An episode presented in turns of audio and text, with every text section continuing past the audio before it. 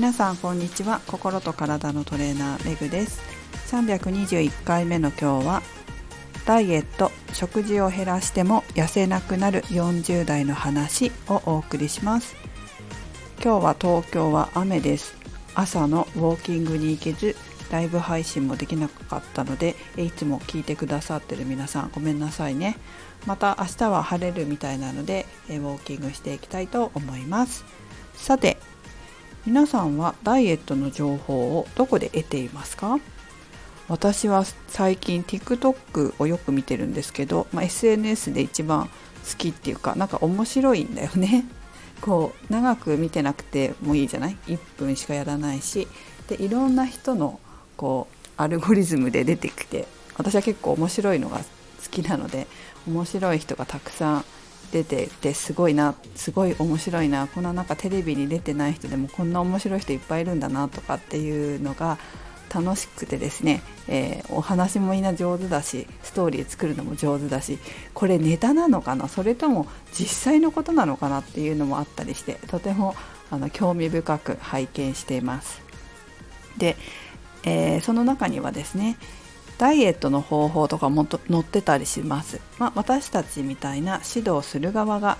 載せるケースもあると思いますが一般の方が私がダイエットで10キロ痩せた方法とか20キロ痩せた方法みたいなのを自分のビフォーアフターの写真とともに載せてらっしゃる方も多いんです。ご覧になられたことありますでしょうか？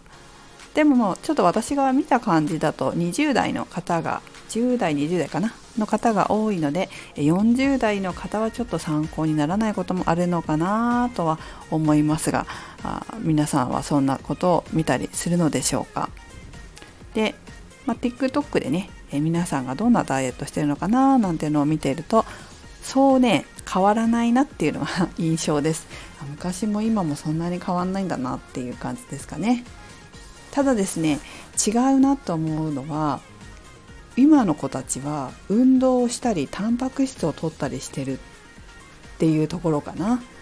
昔それこそね私たちが若い若い頃、うん、20代の頃？20代の頃は本当ね単品ダイエットが流行った時代だったんですよね。バナナダイエットリンゴダイエットでそれしか食べないみたいな絶対に無理でしょっていう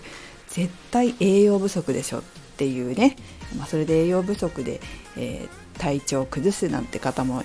たくさんいらっしゃったみたいですけれども今の方は運動したりタンパク質をきちんと取ったりお野菜食べたり果物を食べたりなさってるみたいで、えー、やっぱその辺っていうのはこう情報がインターネットでたくさん取れるっていうメリットもあって皆さんよく知ってらっしゃるなという印象です。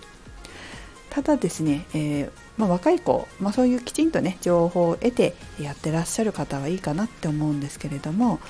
えー、私たちのようなね世代ってね問題があるんですよ。本当にね、えー、問題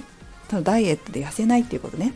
何しても痩せないっていう方の問題はですねこういう食べないダイエットしてきた方なんですよね単品ダイエットもそうですし食べなきゃ痩せるでねやってきた方っていうのは40代になった時に、えー、また同じダイエットをするんですけれども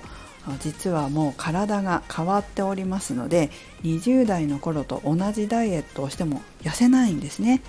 食べないで痩せようとしちゃうんだけれどもそれで痩せなくなってくるのが40代から、まあ、30代後半ぐらいからなってきますかね食事を減らしても何をしても食べなくても痩せないんですっていうふうに相談されることが結構ありますよ。えー、まあねそのさっきちょっと体はもう違ってるんだよっていう話もしたんですけれどもそれ以前に本当は考えなければいけないことがあって何かというと20代でやってきた方法が間違ってたっていうことに気づかなきゃいけないっていうことなんです。それね私も二十歳の時からダイエットしてるんですよ。二十歳の時からダイエットをして、えー、まあ、30歳の時には今の体型ぐらいになったかな、まあ、10年ぐらい、まあ、じっくりやったわけでもないんですけどそれほどダイエットしてたわけでもないというかねえー、すごい極端に1 0キロも2 0キロも痩せたっていうことはなかったんですけれどもでも二十歳からやっぱりやってたんですよ。ただですね私が運が良かったのはいつも言うんですけど看護学校で体脂肪率の勉強をしたっていうことだったんですね。体重だけじゃなくて体脂肪率のことも習っていた。っていうのが私はすごくラッキーだったんですよ。一番最初に体脂肪率が32%っていう、まあ、体重は58キロだったんですけれどもそれを見て保健体育の先生が、まあ、福島大学の先生だったんですけど私福島医大の看護学校出てるので、えー、副大の先生がね来てくれてたんですけどあのその先生がねえっ、ー、とこの体脂肪率はまずいよって言ってくれた。今なまっちゃった言ってくれたっていうのがね私にとってはすごくラッキーだったんですよ。なぜなら体脂肪率を下げなきゃいけないっていうのが分かったからです。それは二十歳だったら体脂肪率は 24%25% 未満じゃなきゃいけないって習ったんでその時にね。で32%で58キロって体重は BMI 的には BMI って身長と体重の割合ね。的にはいいんですよ。標準。だけど体脂肪率が肥満だと。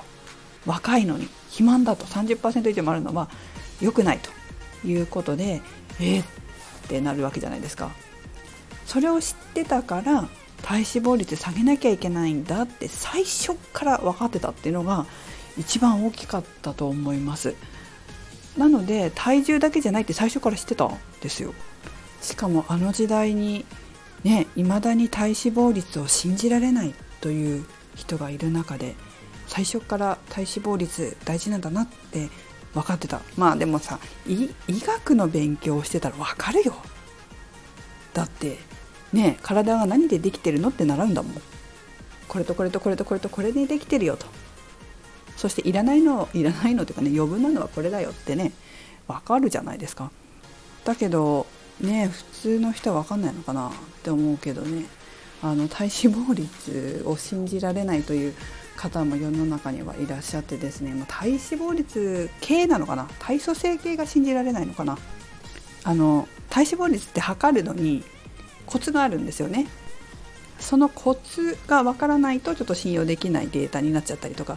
するかなと思うんですが確か前にねずっと前にそんな話した気がするので体脂肪率測るときはこうやって注意してくださいねっていうのを話したことがあると思うので気になる方はそこも聞いてもらえたらいいかなと思うんですけれども、えー、体重ばっかり見てきたという方の中にこういう40代になったら痩せなくなったっていう人が結構結構多いというか多いんですよ本当に。なので、えー、ちゃんと体脂肪率も見なければいけません。若い頃からね。そしてそんな何をしても痩せなくなった。食事を減らしても痩せなくなった。40代の方々に私が何を教えているかというともう一言で言うとですねズバッと言いますが健康的な生活習慣なんですよ。シンプル。健康的な生活習慣。で健康的な生活習慣って何なの？っていうことになると思うんですけどこれね子どもの頃に親がしつけてくれたことなんですよ。親がね朝ごはん食べなさいお昼ご飯食べなさい夜ご飯食べなさいよって。そういうことを教わったと思うんですよ。本当にそれだけなんですよ。両親に教わったこと。で子供の頃にご両親がちゃんと健康的な生活習慣を教えてくれた子供子供？教えてくれたら教わった方か。教わった方っていうのはいいんですね。なぜかというとあやっぱり健康的な生活習慣が本当に一番痩せるんですね。っておっしゃるんです。ところがですね親がちゃんとしつけてくれなかった方もしくは親の言うことをちゃんと聞かなかった方っていう方はこれがどうやらわからないっぽい。最近ねよく分かった。最近ねあのいろいろこう見ているとですねあこれ知らないんだなっていう健康的な生活習慣って知らないんだなっていう人がいるんだよね。っていうことが分かりましたなので私はそれを教えていかなきゃいけないんだなっていうふうに教えていかなきゃいけないうん、指導伝えていかなきゃいけないかな。伝えていかなきゃいけないんだなって、えー、最近つくづく思っております、えー、皆さんもね健康的な生活習慣って何なんだろうっていうことをもう、えー、視野に入れながらダイエット健康的なダイエットしていただけたらなと思います。それではめぐでした。